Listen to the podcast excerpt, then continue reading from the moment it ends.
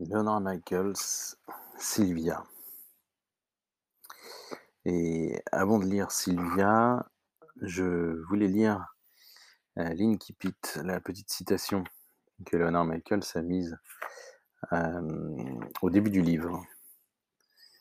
Insaisissable est la vie, et ce n'est que dans le souvenir qu'elle dévoile ses traits une fois dans le non-être. Adam Zagajowski.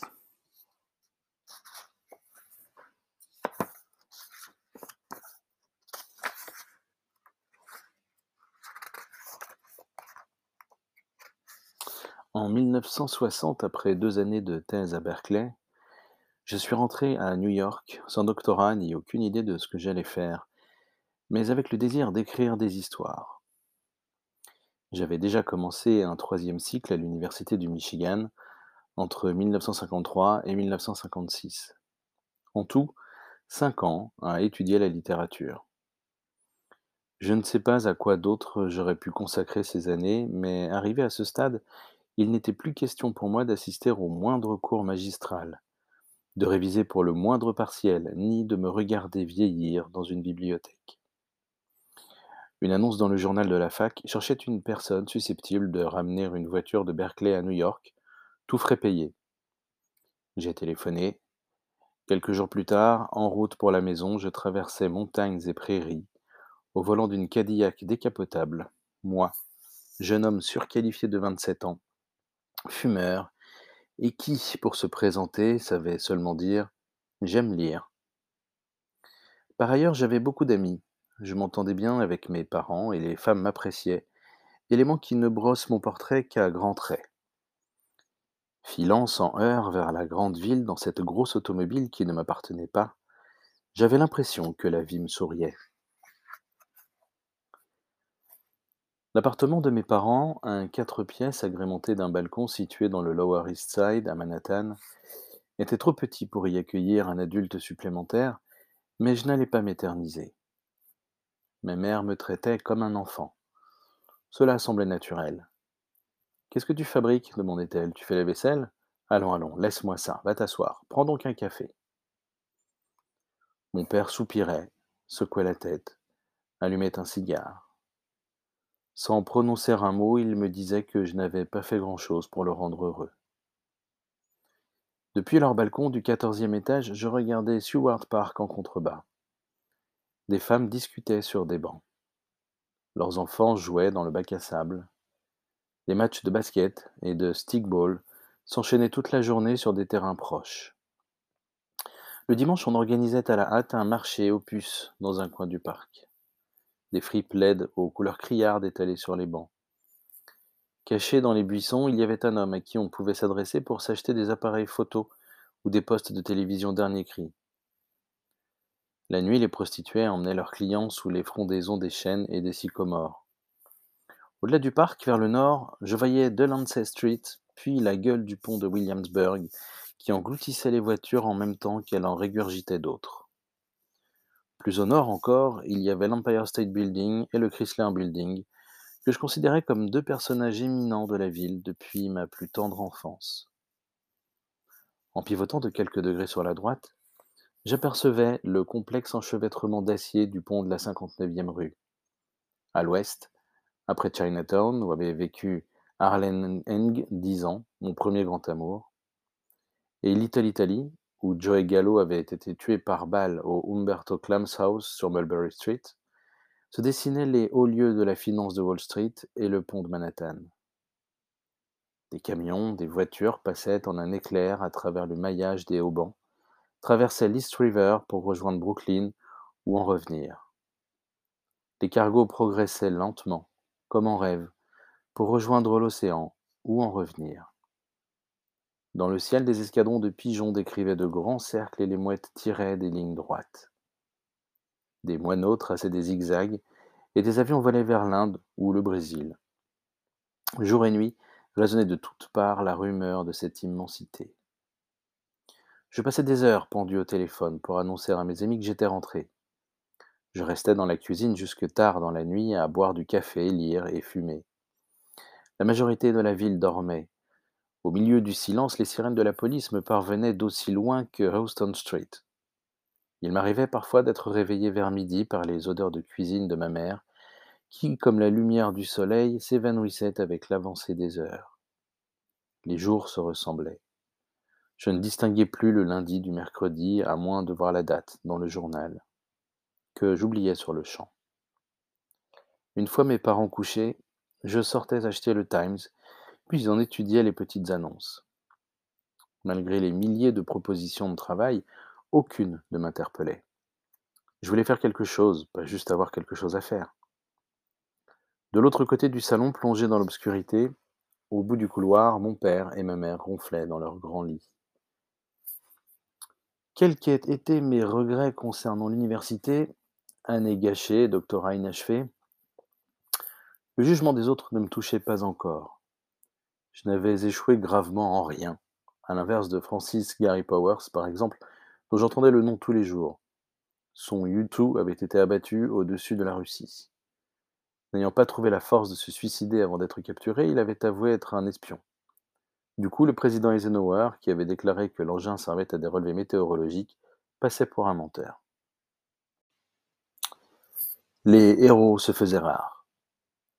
Malcolm X et Fidel Castro, par leur courage étonnant, incarnaient les figures d'un désordre brutal. Ils avaient tous deux séjourné en prison. Même en sport, où les héros sont simples, ceux-ci pouvaient être la cible de violences. Après un match de baseball, la foule s'était jetée sur le grand Mickey Mantle, lui avait arraché sa casquette, griffé le visage et donné à la mâchoire un coup d'une telle force qu'il dut passer une radio pour s'assurer qu'il n'avait rien de cassé. L'odeur de l'encre fraîche qui couvrait mes doigts d'un film huileux se mêlait à la fumée de cigarette et au goût du café. Je tournais les pages qui crépitaient comme du feu ou craquaient comme des os qui se brisent.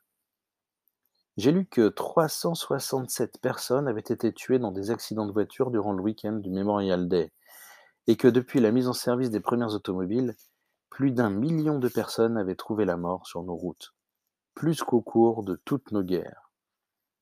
Et cet article, les corps de deux sœurs ont été découverts, gisantes en chemise de nuit dans la baignoire de leur appartement de Gracie Square. L'une des deux victimes avait un rasoir à la main. Pas de mention du sang. C'était du journalisme à l'ancienne qui se tenait à une distance respectueuse des tragédies intimes. Aucune précision sur la façon dont les sœurs étaient installées dans la baignoire. À l'instant où la vie coulait de leur corps, les gradins d'un stade vomissaient la foule venue adorer et mutiler Mickey Mantle. Il n'y avait pas d'explication, juste la clameur des événements. Je lisais avec assiduité, je gardais le contact avec mon espèce. Environ une semaine après mon retour, j'ai téléphoné à Naomi Kane, une amie de l'Université du Michigan.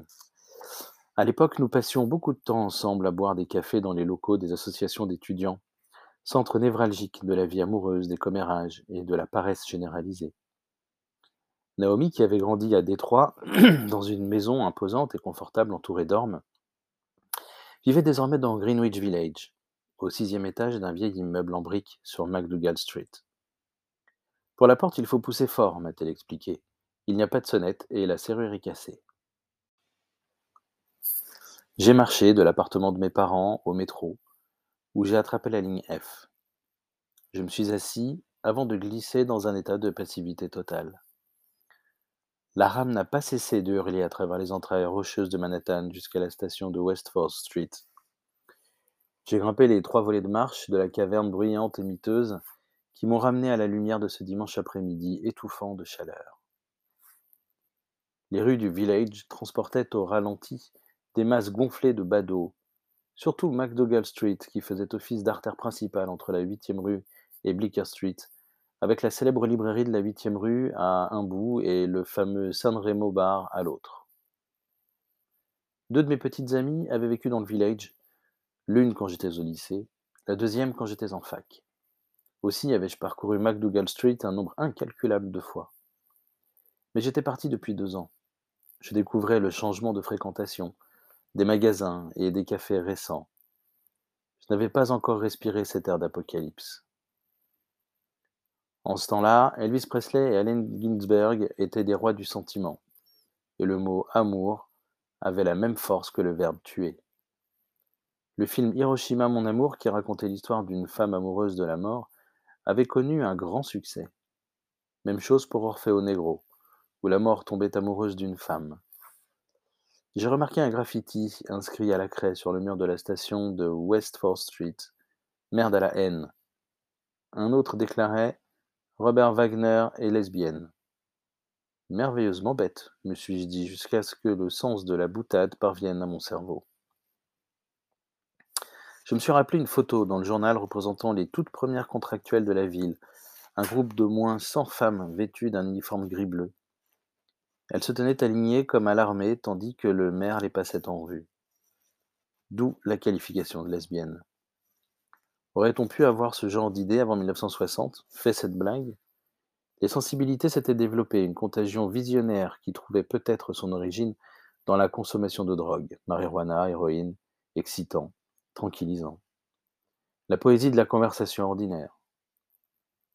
Une curieuse frénésie flottait dans l'air, qui avait aussi contaminé ces corps sensuels et léthargiques qui marchaient avec indolence dans MacDougall Street. Je me suis faufilé parmi eux jusqu'au petit immeuble étroit à la façade noire de suie où vivait Naomi. J'ai pénétré dans un long couloir aux murs couverts d'une laque verdâtre qui leur donnait un lustre douteux. Cette entrée traversait le bâtiment jusqu'à la porte d'un café appelé The Fat Black Pussycat, le gros minet noir.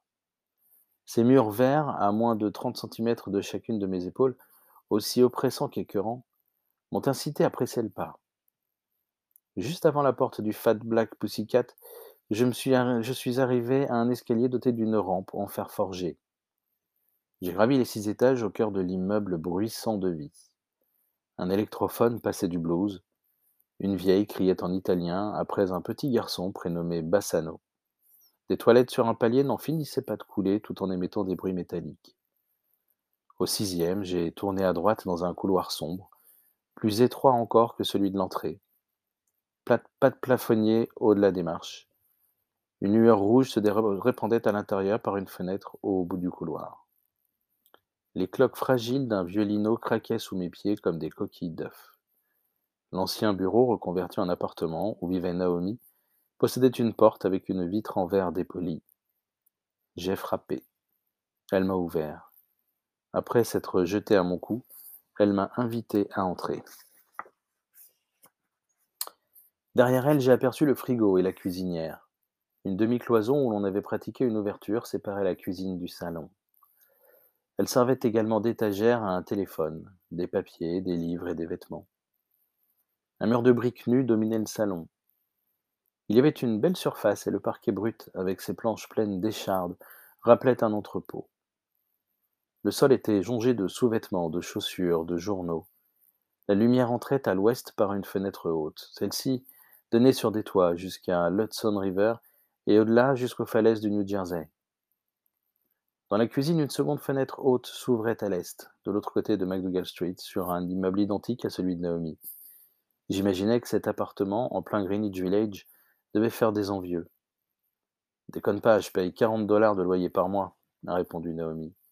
C'est à ce moment qu'elle m'a présenté Sylvia Bloch. Elle se tenait pieds nus dans la cuisine et coiffait des longs cheveux noirs d'asiatique avec une brosse. Elle était apparemment sortie quelques minutes plus tôt de la douche, une douche qui consistait en une cabine de métal tout en hauteur, posée sur une plateforme à côté de l'évier de la cuisine. Un rideau en plastique empêchait de mouiller le sol. Elle m'a dit bonjour, mais sans me regarder. Trop occupée à pencher la tête de gauche à droite, rejetant en arrière sa lourde crinière noire pareil à une écharpe brillante. La brosse glissait du crâne à la pointe des cheveux, puis soudain Sylvia s'est arrêtée, est entrée dans le salon et s'est laissée tomber sur le canapé, le dos appuyé au mur de briques, avant de s'avachir complètement.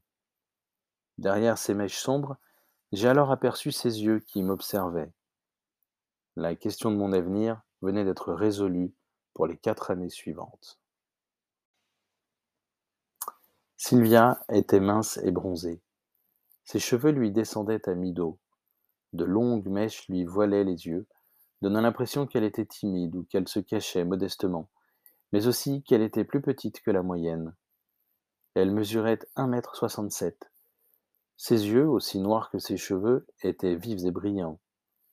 Elle avait un long cou fin, des épaules larges, des hanches étroites, des poignets délicats, ainsi que ses chevilles. Sa silhouette, la surface lisse de son visage avec sa large bouche sensuelle, me rappelait les statues égyptiennes. Elle portait une robe en coton indien très légère, absorbant un motif floral compliqué de la même teinte brune que sa peau.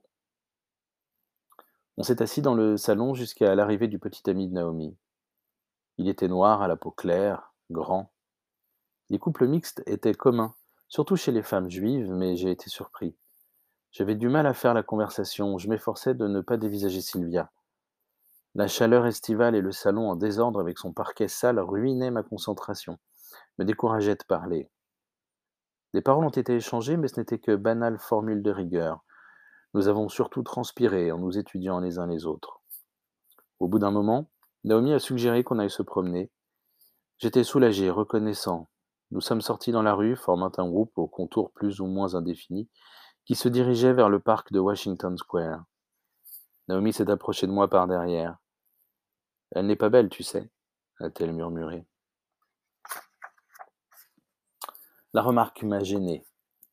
Mes sentiments se voyaient comme le nez au milieu de la figure. L'exotisme foudroyant de Sylvia m'avait hypnotisé. Naomi semblait vaguement ennuyée, comme si je l'avais déçue. Elle voulait parler, me remettre les idées en place, mais nous n'étions pas seuls. J'ai répondu par un hum, incapable de mieux. J'étais littéralement insignifiant. Enfin, au moins, elle est très intelligente, a ensuite concédé Naomi, bien qu'avec une certaine réticence. Nous étions censés dîner ensemble avant d'aller voir un film, mais Naomi et son copain ont disparu, me laissant seul avec Sylvia dans le parc. Aucun de nous ne parlait. Nous étions devenus des handicapés sociaux, trop abrutis par nos émotions pour être drôles. Nous avons continué d'avancer comme hébétés, dérivant dans une chaleur rêveuse. Nous nous étions rencontrés moins d'une heure plus tôt, et pourtant il semblait que nous étions ensemble, dans la plénitude de ce moment, depuis toujours. Nous avons longé plusieurs pâtés de maison sans même flirter, nous regardant à peine, mais l'un près de l'autre. Finalement, nous sommes revenus vers l'immeuble, sans raison, sans un mot, rebroussant chemin lentement à travers les rues bondées, puis dans l'entrée, au mur glauque, nous avons monté les six volets de marche jusque dans l'appartement à la saleté répugnante, tel un couple condamné à une assignation sacrificielle. Cette histoire a commencé sans début, nous avons fait l'amour de l'après-midi au crépuscule, du crépuscule à la nuit.